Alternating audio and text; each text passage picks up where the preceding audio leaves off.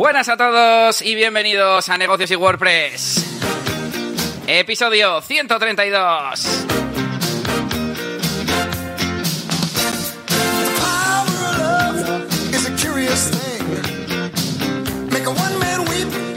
Pero no, no, no, no nos vamos al pasado, al futuro. Este es un episodio especial en el que vamos a hablar de automatización de tareas y en el que además es el cumpleaños de Yannick. Vamos a felicitarle todos desde el chat. Sorionak, Yannick. Gracias. Y, y por eso ponemos la canción de una de sus pelis favoritas, yo creo, ¿no? Regreso al futuro. ¿Cuál sería tu peli favorita o de las que? Sí, esta puede ser una, sí. Vamos a dejarla aquí. Bueno, pues nada, bienvenidos a todos a este episodio 132 de Negocios y WordPress, el podcast para negocios digitales, con un servidor, Elías Gómez, experto en WordPress y hoy en automatización, y Yannick García, experto en marketing y branding, marketing online, eso sí, en la máquina del branding. ¿Qué tal, Yannick? ¿Cómo va esa semana y este día en especial? Bueno, pues muy bien, muy bien. Una semanita eh, de mucho curro, aunque he dejado un poquito más de lado, quizás se puede decir, la máquina de branding para dedicarlo también a otros proyectos que tengo por ahí abiertos.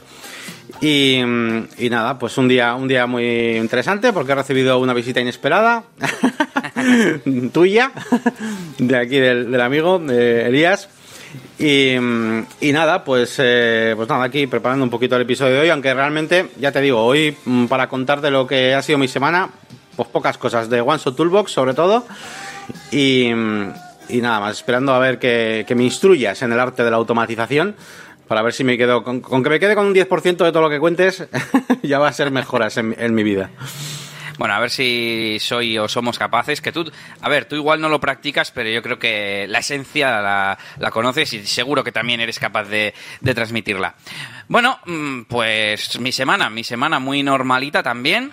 Eh, bueno, normalita en cuanto a que no tengo grandes cosas que contar, pero rara porque estamos grabando el miércoles, igual que la semana pasada. Ha habido eh, ese impasse de Navidad y Nochebuena.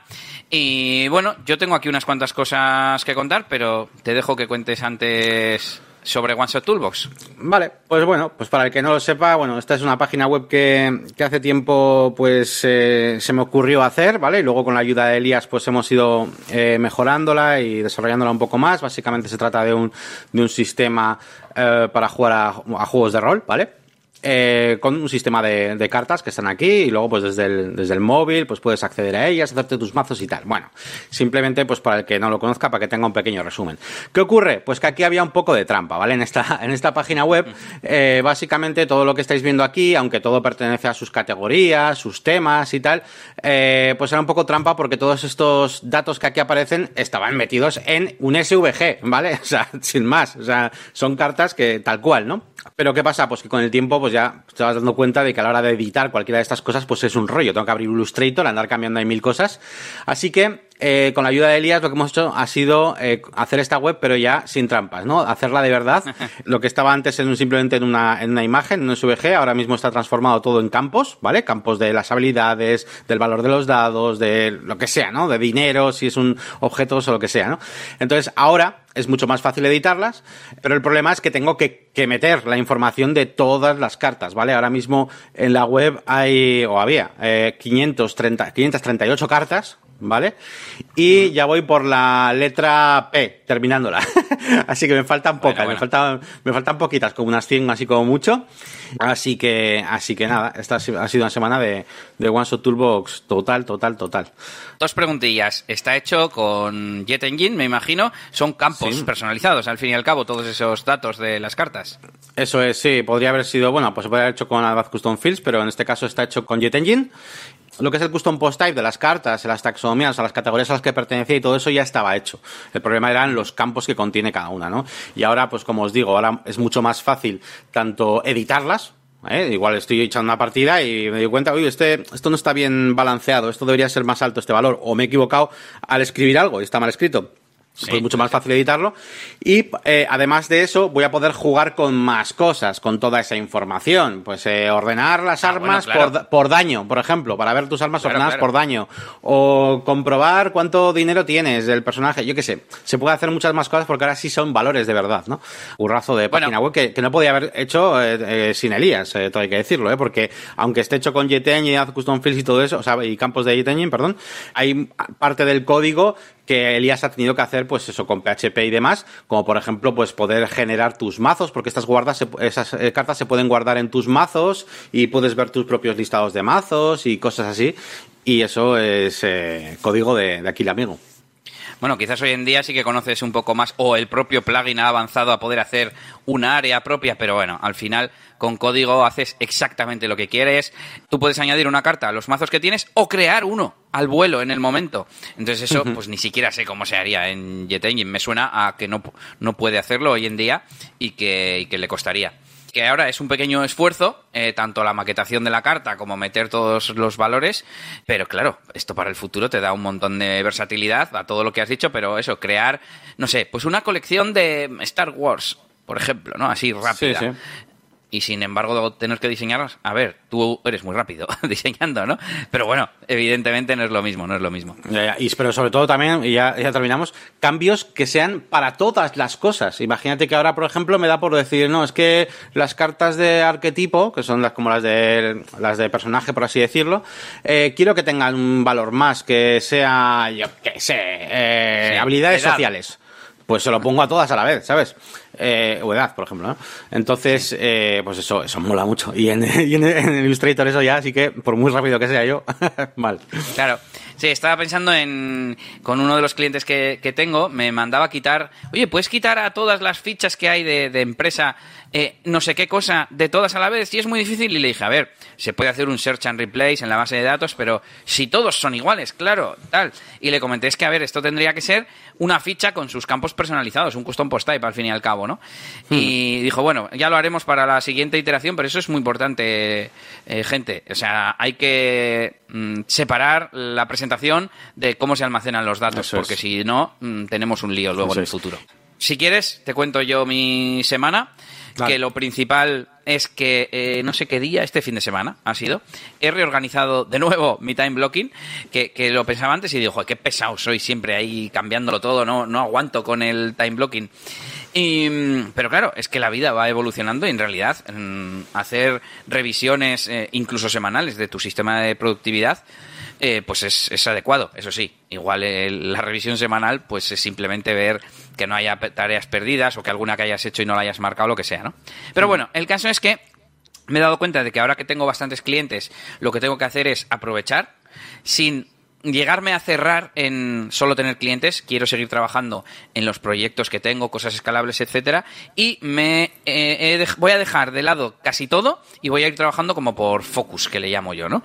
Pues montar la tienda del sello digital que tengo en la, en la web, ¿no? Para vender los MP3 de música que, que han hecho los productores. Por ejemplo, pues coger y unas cuantas tardes, una semana vamos a poner, hacerla, montarla, prepararla para que todo funcione bien y dejarla hecha. Y ya está. Luego ya veremos que funciona, que la gente compra, etcétera. Lo puedo decir en mis directos, en mi newsletter, etcétera. Pues venga, siguiente fase. Que no tira, bueno, pues lo dejo ahí. Y lo que se compre en los próximos 10 años, comprado, comprado está. Mm, De hecho, mm, esto en parte lo hice porque lo conté en, mi newsletter, eh, os podéis apuntar en eliasgomez.pro, y suelo hacer reflexiones ¿no? de este tipo de, de organización, de emprendimiento, etcétera. Y me vino bien para caer en que tenía que parar y replegar velas, ¿no? En plan, deja, deja, o sea, no, no sigas abriendo proyectos y facetas y cosas, al revés, todo lo contrario. Quiero cerrar cosas, quizás algunas suspenderlas hasta próximo aviso, que es lo que voy a hacer con muchas de ellas, pero bueno. Y de hecho, fruto de esta reorganización, eh, empecé, o retomé, mejor dicho, el tema de la distribución digital de música de, de mi sello discográfico mm, de DJ de discoteca, para el que no sepa de qué hablo. Por un lado, hace años que distribuimos algunos eh, discos, digamos, algunos EPs que se le llama, en una distribuidora digital y teníamos eh, un montón de dinero ahí, bueno, un montón, 120 euros, ¿eh? Tampoco, pero bueno, dinero que se ha ido recopilando en estos años de Spotify, de Amazon Music, de tal, y que lo teníamos ahí muerto. Bueno, pues me empapé a ver cómo se hacía el cobro porque hay que hacer unas solicitudes de la web, luego mandarles una factura, no sé qué, y ya lo he pedido. Pues bueno, ya sé cómo se hace y para el futuro ya lo tengo. Y por otro lado, hace tiempo hice una comparativa de distribuidoras digitales de música y tenía pendiente probar mm, las que me gustaron. Bueno, pues lo tengo ahí abandonado, pues también lo he retomado y ese sería el focus para esta semana, el tema de distribución digital. Y he publicado también otro tema. O sea, por un lado, he probado un tema antiguo en una nueva distribuidora que se llama Amuse. Y por otro lado, un tema nuevo de un productor que ahora estamos sacando música, eh, lo he publicado en, en la tienda habitual. Así que bueno, pues oye, he hecho unas cuantas cosas en ese ámbito y también mm, dentro de esta faceta de DJ de discoteca, hice un directo el sábado como siempre y publiqué una, una sesión promocional que grabé la semana anterior, ya lo, lo conté aquí, y ya la he puesto pues en mi página web con su portada, la he puesto en YouTube, en SoundCloud, etcétera. Y esa es mi semana. O sea, ah, tengo una cosa más, tengo una cosita más, pero pues sobre todo este tema de, este focus de musical, vamos a decir, eh, la reorganización del time blocking y con estos nuevos focus, etcétera. Y por último, que he estado probando dos plataformas de creación de aplicaciones. Pero de creación de aplicaciones desde eh, tus propios datos, vamos a decir. Bien sea desde Airtable o desde Google Sheets. Una es AppSheet, que trabaja con Google Sheets, bueno, trabaja también con Airtable, trabaja también con Airtable. Y es una empresa que compró Google hace poco. Y la otra es AppGyver. Hay un juego de palabras con MacGyver. Y, mm, y las estuve probando y la verdad es que están muy, muy chulas. Además, AppGyver es gratuita. Y estuve haciendo una prueba de eh, mostrar un listado de cosas de, de elementos de Airtable. Y está muy guay. Casi, casi van a ser las herramientas que yo os recomiendo esta semana para que les echéis un vistazo. Y nada, muy guay. Eh, si sigo avanzando en esto ya, ya os contaré. Al final es un constructor visual donde vas arrastrando cositas, modulitos y tal, ¿no? En plan, y vas creando como pantallas y como si fuese una especie de mm, prototipo de una, de una web, pero solo que estás construyendo realmente la aplicación, ¿no? Pues cuando, y luego diseñas, aparte de la parte visual, los eventos, digamos, el comportamiento. Cuando le den a este botón, ¿qué tiene que pasar? Ah, que se va a la siguiente página y te muestra el detalle de la carta, imagínate, ¿no? Pues, pues bueno, lo estuve probando, mmm, hice una prueba, conseguí sacar mis datos de Airtable y tal. Si os parece, nos vamos con nuestro tema central. Vamos allá. Y hoy es ni más ni menos que la automatización de tareas. Bueno, Yannick, ¿qué te parece? sí, para que intervengas tú, cuentas un poco qué es esto de la automatización, aunque sea como tú lo, como tú lo conoces. Pues a ver, eh, yo tengo además una idea un poco, pues eso, más o menos limitada dentro de lo que sería un experto de automatizaciones. Así que, para mí, todo, todo lo que son automatizaciones, pues son, eh, pues, tareas, ¿vale? Que es que va a sonar muy a perogrullo, ¿no? ¿no? Muy redundante, pero tareas que se automatizan, básicamente iba a decir. Eh, normalmente entre aplicaciones, ¿vale? Eh, eh, y suelen tener, pues, eh, como dos partes normalmente diferenciadas, ¿no? Una especie de, de activador o tri no sé cómo llamarlo, o trigger o sí. no sé cómo decirlo, que es, o un evento, ¿no? Vamos a llamarlo evento, una, algo que ocurre, cuando ocurre algo, y entonces se ejecuta una acción en otro sitio, ¿no? Eh, en otra aplicación. Lo que pasa que yo sí que me he dado cuenta, eh, aparte de que yo no sé mucho sobre automatizaciones, además de eso, me he dado cuenta de que luego hay como otro nivel más que no es solamente hay las típicas tonterías que te haces en Zapier con un par de pasos y, y todo eso, sino la posibilidad de, de poder eh, comunicarte, ¿no? De poder hablar con una API, no sé qué, cosas que te oigo a ti, ¿eh? Elías, muchas veces. Muy bien, yo no sé, cómo, muy bien. no sé cómo, no sé cómo van, pero claro, ahí ya no es cuestión de, ah, utilizo las, las acciones que me deja la herramienta X, ¿no? Facebook, Twitter. No, no, es que extraigo yo los datos que yo quiera y hago lo que me dé la gana con ellos. Y ese sería ya el nivel super pro que está muy guay. Y sobre todo hoy, más que, más que, ya a nivel personal, ¿eh? Más que a nivel de, de cómo se hacen las cosas, que también nos vas a hablar un poquito. me interesan eso, ejemplos y cosas para, para que nos animes ahí un poco a todos a que investiguemos un poco todo este tema porque está muy chulo. Yo creo que la gente, mm, como yo por lo menos, está, nos hemos quedado ahí, ¿no? En el, en el conecta eh, Twitter con, con WordPress o con YouTube y no sé qué y ya está pero se pueden hacer cosas epa, muy, muy interesantes ya a nivel, pues eso, incluso de negocio, ¿no? Así que, bueno, ese es un poco el resumen. Has hecho un buen resumen, una buena introducción. Lo único que puedo, que puedo decir en cuanto a qué son, pues mmm, claro, quizás a veces la gente se, se piensa, porque tarea es algo muy ambiguo, ¿no? Puede ser muchas cosas. Pero realmente es que puede ser muchas cosas esa tarea que te automatiza. Pero al fin y al cabo se trata de automatizar eh, cosas que harías tú manualmente y que puede ser parte de un proceso o incluso procesos completos, como, como vamos a ver luego. Claro, procesos, tareas, es que esto es súper ambiguo, ¿no? Mm, luego vamos a poner ejemplos, así que, eh, como decía Yannick, se componen de un disparador, que me ha gustado lo de activador o evento. Eh, evento quizás es algo que como que yo lo tengo asociado al menos a algo que pasa por sí mismo, pero bueno, puede ser incluso un disparador manual, entonces bueno, disparador o activador me parece bien, que genera que se hagan una o varias acciones, ¿no? El ejemplo típico, ya lo decíamos la semana pasada, publicar un post en WordPress y que automáticamente se publique en Twitter o en Twitter y en Facebook, etcétera. Y luego además de eso vamos a tener utilidades adicionales que hacen que podamos tener más control sobre esa automatización, escenario, integración. Eh, tiene muchos nombres dependiendo del contexto o de la herramienta. Hay herramientas que lo llaman de una forma, otras de otra. De hecho, eh, hay que tener en cuenta que tenemos muchas herramientas, eh, muchos servicios que nos permiten hacer esto, ¿no? Eh, la más famosa quizás sea Zapier, aunque no es la que más me gusta a mí. Una, que lleva muchísimo tiempo es If This Then That. Tenemos Integromat, que es mi favorita. hay una de Microsoft. luego, luego os voy a contar más, más alternativas. Y una cosa importante a tener en cuenta es la cantidad de servicios. Es decir, estas eh, herramientas lo que hacen es conectar unos servicios con otros.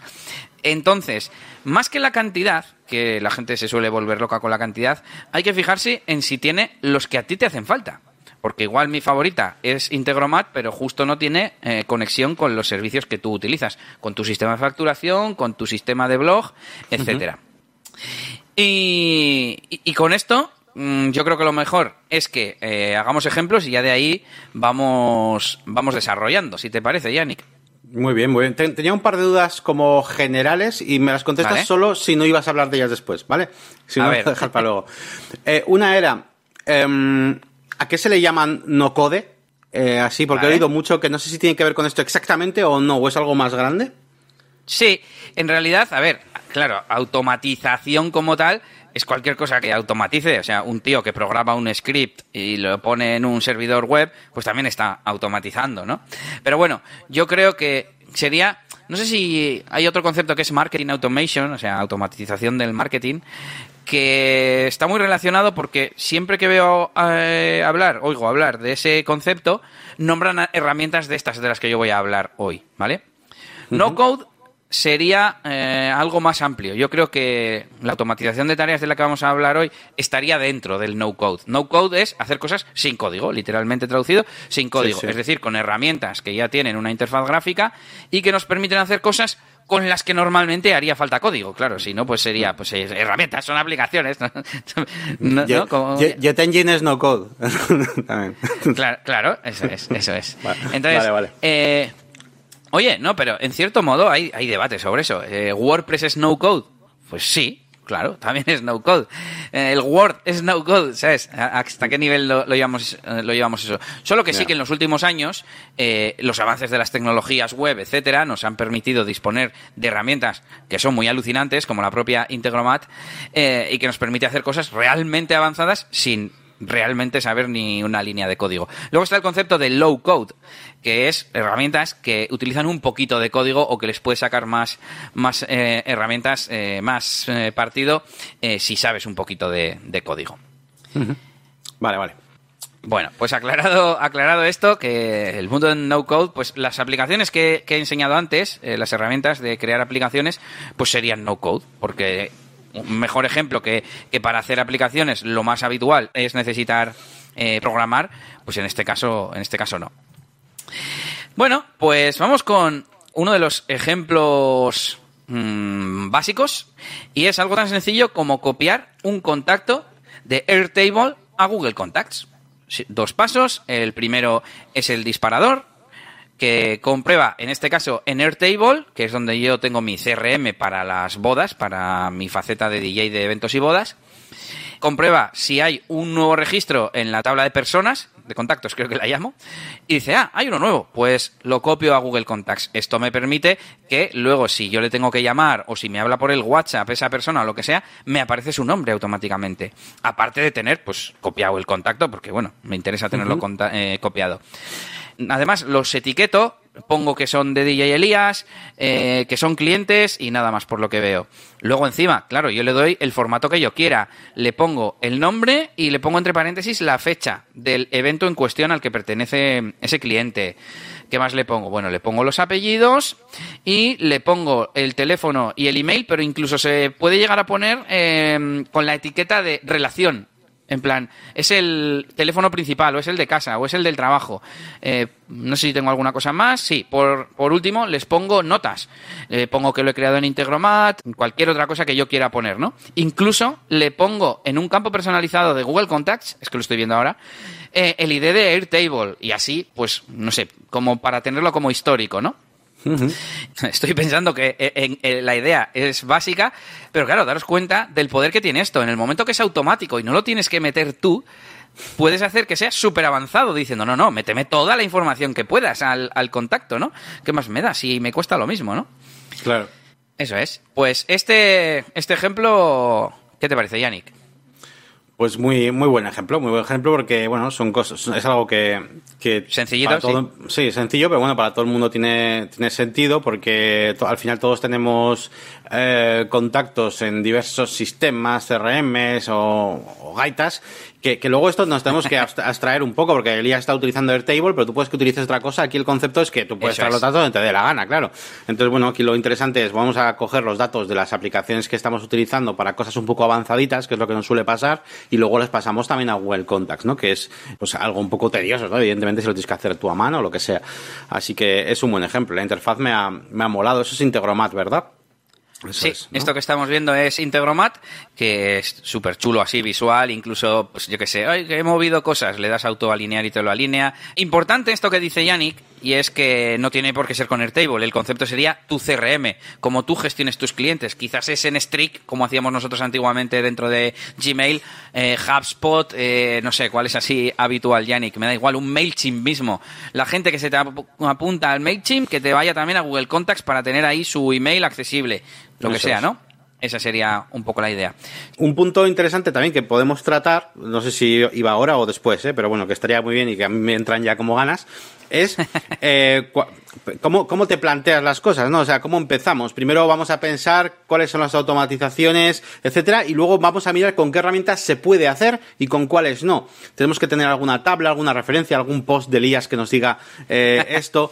Eh, claro, porque eh, al final mm, las automatizaciones más o menos las podemos ir sacando o qué, qué cosas queremos automatizar, pero, mm, claro, luego tiene que, hay que tener un conocimiento de, de, con qué aplicaciones se puede hacer. Aunque bueno, Integromat, por lo que dices, eh, se puede hacer prácticamente de todo, menos alguna cosilla, ¿no? Eh, de Instagram. Sí, bueno. Eh, Instagram es en general porque no, no, se integra con casi ninguna aplicación, no tiene una API súper abierta como tienen todas las demás, que por eso existen este tipo de herramientas gracias a las APIs. Al fin y al cabo, lo que está haciendo mm, Integromat es crear estos módulos y envía la información a través de la API. No, no hace más, ¿no? Pero eso, el tema de, Instagram está fastidiado. Incluso las herramientas de gestión de redes sociales no todas hacen lo mismo. En, algunas ni siquiera publican en Instagram, etcétera. Así que ese, es el, ese es el problema. Hay que tener en cuenta que aunque mm, tiene cientos y cientos de aplicaciones y podéis alucinar, mm, te vas aquí a What's New y te van poniendo todo lo que van añadiendo, si no me equivoco. Claro, están entrando aplicaciones y nuevos módulos constantemente. Claro. Al final, pues bueno, depende de lo que tú vayas a hacer, pues tendrás que mirar si está el módulo o el servicio, mejor dicho, que necesitas, o, igual tienes que irte a, otro, a otro servicio, a Zapier o a Dat o lo que sea. Y si te parece, seguimos con más ejemplos. Os cuento directamente ejemplos Eh, relativamente nivel. básicos. No, todavía no. Voy a decir Venga, va. tres ejemplos tontos de cosas eh, para hacer con Gmail, que Gmail tiene todo, todo el mundo. Y, por ejemplo, podemos guardar los adjuntos de Gmail en Google Drive. ¿Vale? Una tontería, pero bueno, es un ejemplo que suele haber en las plantillas. Cuando te vas a mirar eh, todas estas herramientas suelen tener un apartado de plantillas para que te inspires, ¿no? Y como tú decías, ¿cómo se nos ocurren? Por cierto, esto importante. ¿Cómo mm, se nos pueden ocurrir qué cosas podemos automatizar? Pues al principio no queda más que tirar de ejemplos. Espero que en el podcast de hoy paséis de nivel y no hagáis solamente lo de publicar en redes sociales y tal. Pero el caso es que llega un punto en el que te vas acostumbrando a automatizar y cada vez ves que puedes automatizar todo. Luego veremos eh, algunas chulas más, más avanzadas. Otra, pues crear un suscriptor en MailChimp desde un correo de Gmail cuando lo etiquetas en una etiqueta en particular. Imagínate una etiqueta MailChimp. Entonces la automatización lo detecta y mm, crea el suscriptor en, en MailChimp. Vamos a suponer que tienes permiso o lo que sea. Mm, Puede venir de donde sea. Y por último, pues crear una tarjeta en Trello desde un correo con una etiqueta. Supongamos que eh, queremos mm, manejar en Trello ese asunto y bueno, con esto de las etiquetas, pues infinitas cosas, ¿no? Es como decirle mandar, mandar a donde tenga que, que ir. Si es Trello, Trello, si es MailChimp, MailChimp, etcétera. Y como tú decías, si te parece, pasamos al nivel que yo llamaba aquí intermedio. Que de- hay algunas cosas interesantes. Venga, vamos con un ejemplo. En este caso, es una automatización que procesa envíos de Typeform. Busca en Airtable un lead existente, un contacto, un potencial cliente, lo actualiza y si existe en Google Contactos, le añade la fecha de cumpleaños. En este caso, eh, Airtable tiene formularios para añadir nuevos registros. Pero mm, eh, no queremos que el cliente vea mm, el formulario de Airtable porque no son muy bonitos o muy personalizables. Sin embargo, Typeform, pues todo el mundo habéis utilizado alguna vez, que te va haciendo pregunta a pregunta, muy dinámico, con animaciones, etcétera, ¿no? Entonces, lo que hacemos es procesar cada envío de Typeform, buscamos el teléfono para buscar al cliente y si existe un cliente con ese, con ese teléfono, actualizamos con todos los datos que le pedimos en este Typeform, que es un formulario de bienvenida. Le preguntamos eh, su fecha de cumpleaños, su eh, usuario de Instagram, cómo nos ha conocido, etcétera, ¿no? Preguntas postventa, vamos a decir. Y entonces todo eso lo metemos en el CRM de Airtable y después en el tema que hemos dicho antes de que tenemos el contacto en Google Contacts, eh, lo buscamos para ver si existe y le añadimos el cumpleaños. ¿Para qué? Bueno, pues para que luego en la fecha del cliente el cumpleaños salte en un Google Calendar o en el teléfono para poder llamarle o lo que sea.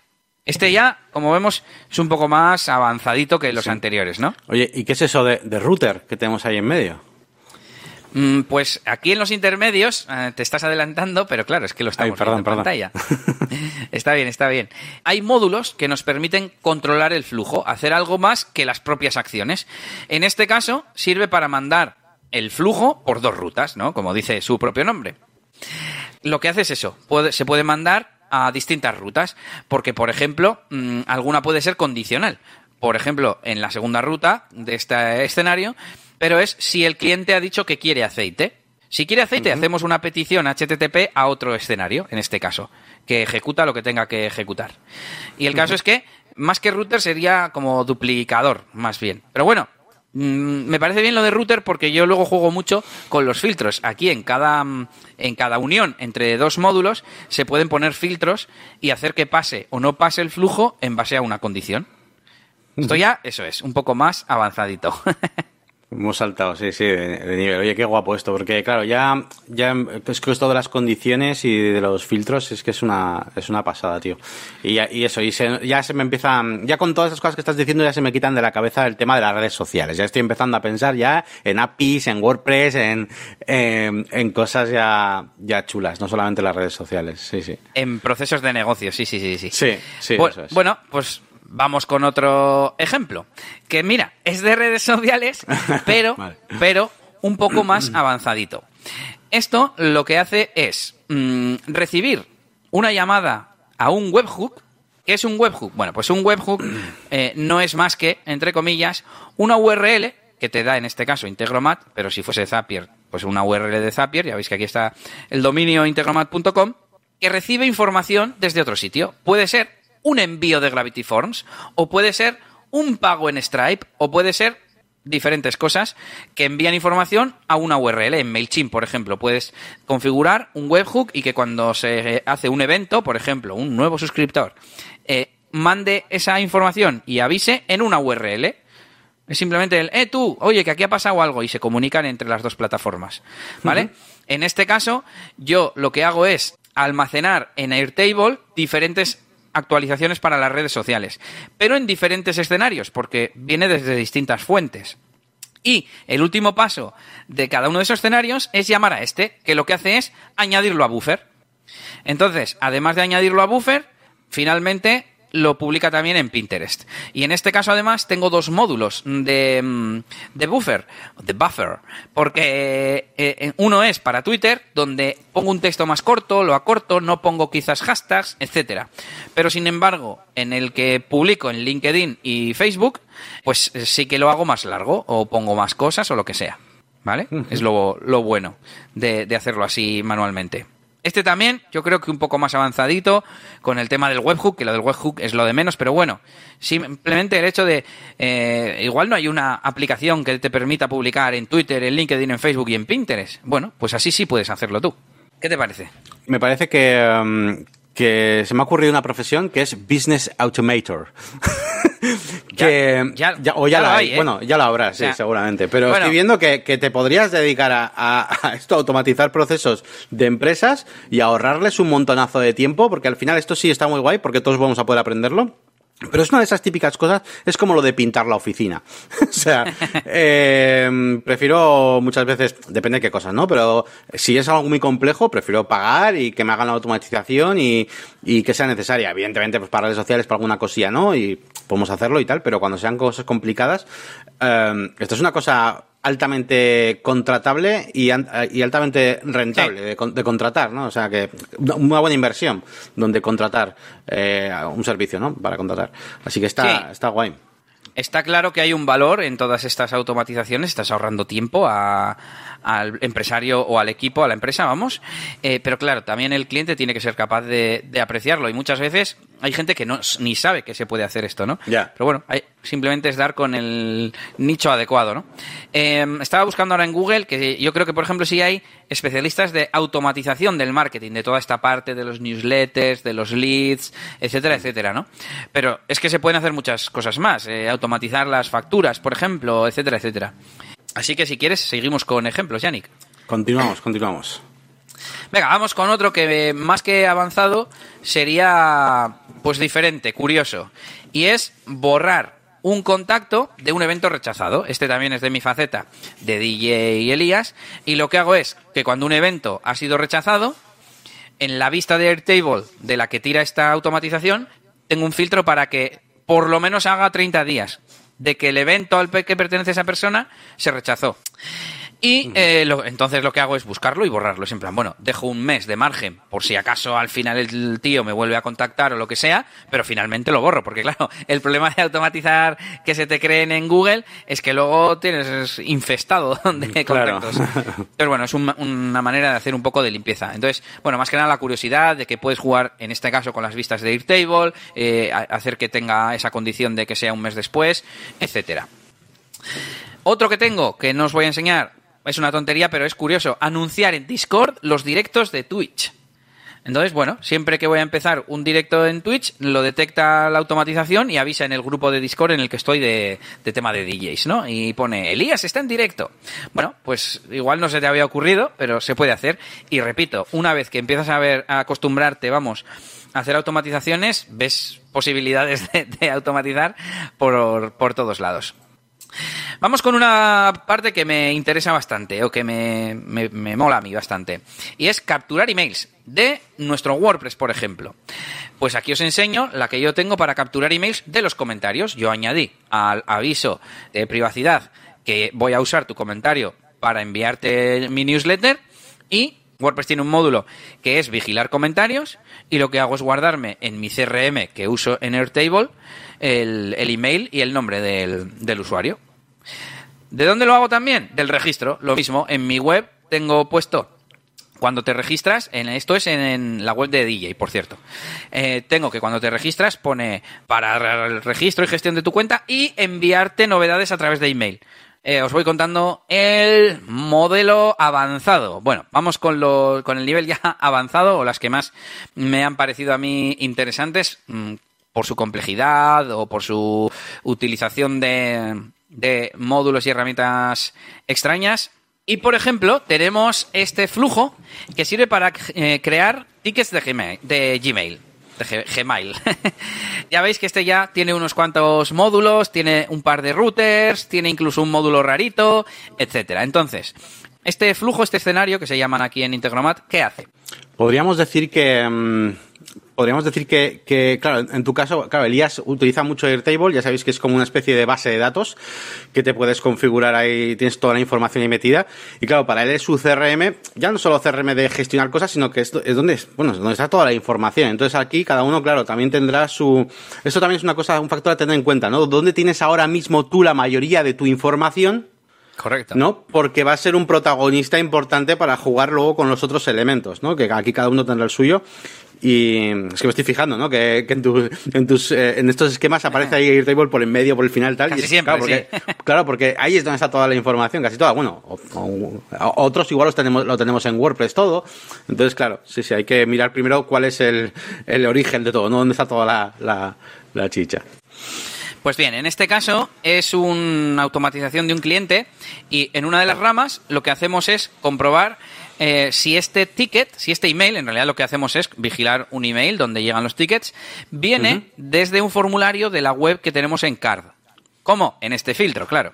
Eh, que dice, oye, el remitente es noreply.card.co. Vale, ¿y el asunto es este? Sí, vale, pues entonces es un, es un mensaje de soporte. Lo que hacemos es, en el text parser, buscar el email, porque claro, el, el email viene en el cuerpo eh, la dirección de email del que le ha mandado, del cliente, viene en el cuerpo. Dirá, Pepito con email, ta ta ta ta, arroba, ta ta ta ta, te ha enviado un mensaje. Y entonces tenemos que, extraerlo. Y lo que hacemos es guardar e-, ese email.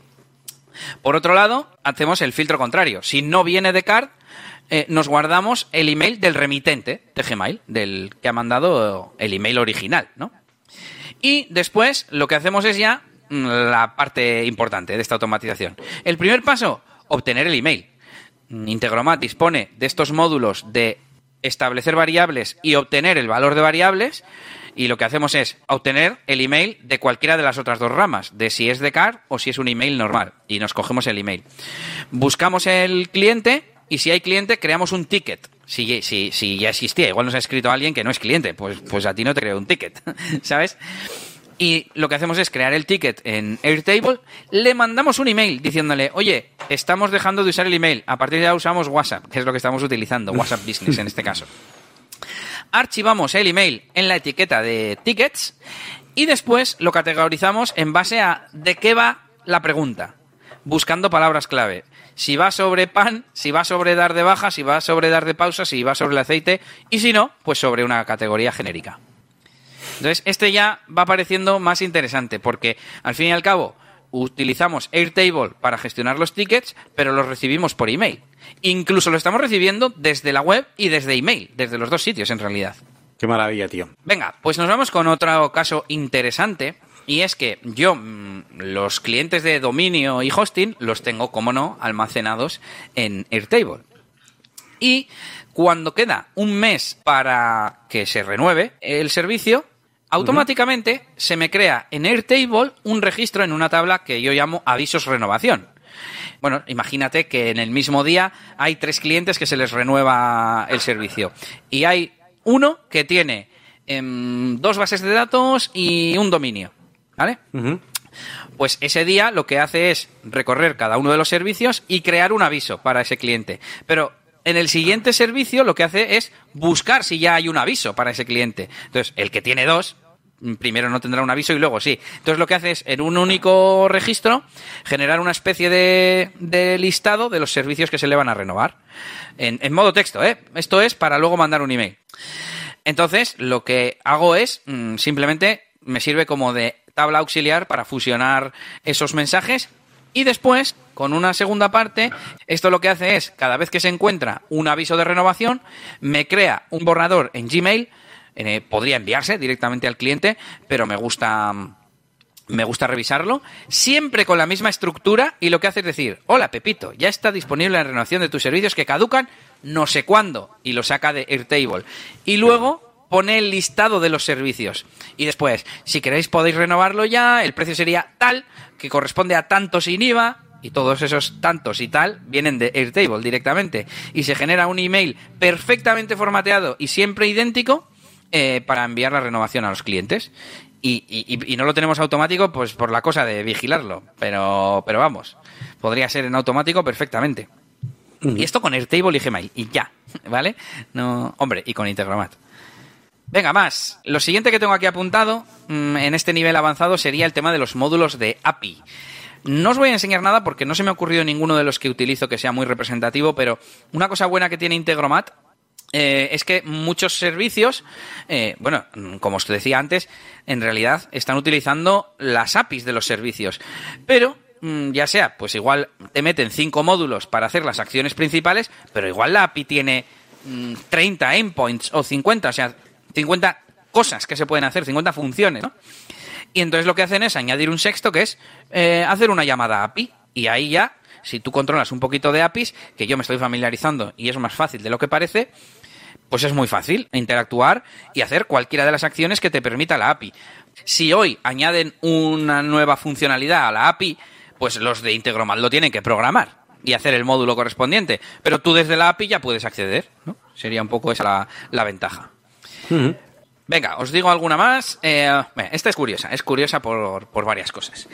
En mi web de eliasgomez.pro, las consultas es un formulario que tengo hecho con Advanced Custom Fields. Ya sabéis que se pueden hacer formularios. Eh, entonces, yo lo que hago es, cada vez que se detecta un post en WordPress del Custom Post Type consultas, lo que hago es añadirlo en mi CRM de Airtable como una nueva interacción de, ese, de esa persona, de ese contacto me creo una tarea en ClickUp para contestarle, para que mi gestor automáticamente, cuando yo voy a mirar qué tengo que hacer, me diga, nueva consulta, a contestar. Y incluso me crea un borrador en Gmail con el mensaje del cliente como citado. Bueno, del cliente o de la, del, contacto, vamos, del remitente. Y yo solo tengo que escribir la respuesta y enviar. Adicionalmente, tengo un router para comprobar si esa consulta tenía algún archivo adjunto y entonces actualizarlo en Airtable, porque ese archivo adjunto hay que cogerle con otro módulo de WordPress y tal. Entonces, bueno, necesitaba otra, otra rama. Y bueno, esta me parece curiosa por el tema de las consultas en Advanced Custom Field, que no tiene que ver con automatización. Hablábamos de las consultas, mm, en este caso eran de mi faceta de programador y ahora os voy a enseñar las consultas de mi faceta DJ, que tiene también una peculiaridad. Integromat tiene un módulo de Gravity Forms, eh, pero no soy capaz de conectarlo, no sé por qué. Pero dije, bueno, yo sé que hay un addon de webhooks, pues pongo el addon de webhooks. Entonces, cada vez que me hacen una consulta en mi web, en un formulario de Gravity Forms, lo que hace es crear la interacción en mi CRM de Airtable, crearme la tarea en ClickUp, para contestar a esa persona y, parecido a lo anterior, si hay un archivo adjunto, actualizar el registro de la interacción con esa persona y añadir el adjunto que me ha puesto la persona. Uno interesante que, he hecho hace poco y es el que tengo para cuando me compran un pack de horas y lo que hace es buscar al cliente. Si no hay cliente, lo crea, guardamos el ID del cliente y después creamos la factura de esa compra. También esto es a través de un webhook, porque es en Gravity Forms, y lo que hace es decirme, oye, que a través de tu formulario de compra de Gravity Forms, donde tengo integrado Stripe, te han comprado un pack de horas, y en teoría se haría la factura sola. Y nos vamos con el último ya de ejemplos, y nos vamos ya un poco con la conclusión respecto a Integromat y demás. Nos vamos con el último que es ah, llamar a un escenario desde otro, que se hace con las llamadas HTTP y con los webhooks. Este es eh, un escenario que revisa mis nuevos eh, artículos de mi web. Y entonces, siempre que hay una nueva entrada, se dispara. Lo que hace es comprobar que no sea de la categoría curación, que son todos esos artículos que recopilo por internet. Entonces, eso va por otro escenario. Entonces, si es un artículo o una entrada que yo he redactado, se me guarda en la base que tengo en Airtable y hace una llamada HTTP. ¿A dónde? Pues al mm, webhook que hemos visto antes de Buffer que le llega la información y le dice, ah, vale, pues me toca ejecutar y me han pasado el ID. Lo que hago es obtener la actualización y, programarla en buffer y publicarla en Pinterest. Y ya está. ¿Por qué lo hago así y no todo seguido? Porque a este pueden llamar otros procesos diferentes que guarden cosas en esa misma tabla. Eh, mismamente, cuando se publica un episodio de Negocios WP, yo también lo guardo, porque es una cosa de redes sociales que quiero publicar. Entonces lo guardo en esa tabla y llamo al webhook. Y entonces ya igualmente se publican los, los episodios. Y si yo mañana quiero coger, no, pues todas las noticias de ayuda a WordPress, quiero que se publiquen en este flujo. Y se me va a publicar también en mis redes sociales. Estoy pensando que con esto que estábamos hablando, de que, si el precio, que no sé qué, y, tal, y, que, yo también pienso en, en, las, cosas que te ahorra de precio y de todo y de, en, tu vida, ¿no? Y es que ahora mismo, si no tuvieras Integromat, bueno, o si no tuvieras este concepto de las automatizaciones en tu vida, estoy seguro de que, de que te verías forzado a, a, cerrar proyectos y cosas, porque Elías tiene bastantes cosas automatizadas, ya veis ahí el email, todo ese tipo de cosas, al final empiezas a sumar tonterías, no lo habrás calculado nunca, pero si sumas todo ese tiempo sin tener Integromat, eh, pues sería una pasada, ¿no? Sería casi, casi de, hacer un vídeo de esos de 24 horas sin Integromat, ¿no? y pasa esto. Pero, joder. Tengo que decir que realmente con las automatizaciones que yo tengo, más que ahorrarme mucho tiempo, cosas así, hago cosas que si las tuviera que hacer a mano no las haría. Por ejemplo, cuando me aceptan un evento en DJ Elías, lo añado al a Google Calendar. Pero es que lo añado con todo, con un montón de información, con la dirección en la que es el evento, etcétera, etcétera. Y entonces, luego eso hace que el día del evento, el propio teléfono me, me, dice, oye, tienes que salir a no sé dónde. Y, y, aquí tienes el Google Maps para ir a esa dirección que se puso sola en el evento de Google Calendar. ¿no? Entonces, para mí el valor más que en automatizar, en mi caso personal, que también, pues estoy pensando últimamente en repensar y rediseñar los procesos y los flujos que yo hago e intentar automatizarlos. Si es que al final es, seguro que existe. Eh, bueno, en las series americanas de vez en cuando se ve un consultor, ¿no? Que va a una empresa y se las pone patas arriba, pues algo así, ¿no? Es decir, a ver, ¿qué cosas hacéis? Cuando llega un cliente, ¿qué le pedís? ¿Qué no le pedís? Ah, el adelanto, no sé cuál y que no haya que entrar cada día al banco, por ejemplo, con Stripe es muy fácil, eh, a ver si ha pagado. No, no, que cuando pague pase algo automáticamente. Ah, pues se le envía un email. Gracias por tu pago, no sé qué, que se crea automáticamente en tu CRM, que se asignen tareas y que no sé qué. Y que empiece el trabajo solo. que, que reducir al máximo eh, la parte de gestión. Y en mi caso, decía, eh, es más ese tipo de detalle, ¿no? El, ah, vale, me lo ha aceptado, pues entonces se crea una, un esto en Google Calendar, se me añade una tarea para crear el proyecto en mi, en mi gestor de tareas, en ClickUp, y yo qué sé, me voy a inventar algo, y se le manda un correo, por ejemplo, de muchas gracias, aquí tienes los próximos pasos, yo qué sé, ¿no? Claro, claro, muy interesante ese, detalle, que ya no es solo que te estés ahorrando tiempo, de, o sea, de las cosas que tú ya haces ahora, sino que gracias a esto vas a poder hacer más eh, y vas a tener más información y vas a hacer pues, esos pequeños detalles, más, o sea, vas a hacer más cosas que las que haces ahora incluso. no, no las mismas en menos tiempo, eso es. Eso es. Bueno, pues si te parece, vamos a concluir un poco con las herramientas en sí y rápido, porque hoy nos hemos ido, vamos, mogollón. Integromat, que es mi herramienta favorita. Y os, digo, yo empecé con Zapier. Y acabé buscando otra herramienta, por un lado, pues porque soy un poco rata y no la usaba mucho en ese momento y no me permitía tener zaps, que lo llaman ahí las automatizaciones, multipaso. Solo te dejaba hacer trigger y acción, una acción. Y entonces, otra desventaja que tiene Zapier es que si yo quería filtrar o hacer un cálculo o lo que sea, lo tienes que hacer a través de un módulo no, no puedes hacerlo internamente dentro de la propia acción. Y entonces ya necesitabas una tercera, un, tercer paso, digamos, no solo, o sea, más de una acción. Y entonces busqué y encontré Integromat.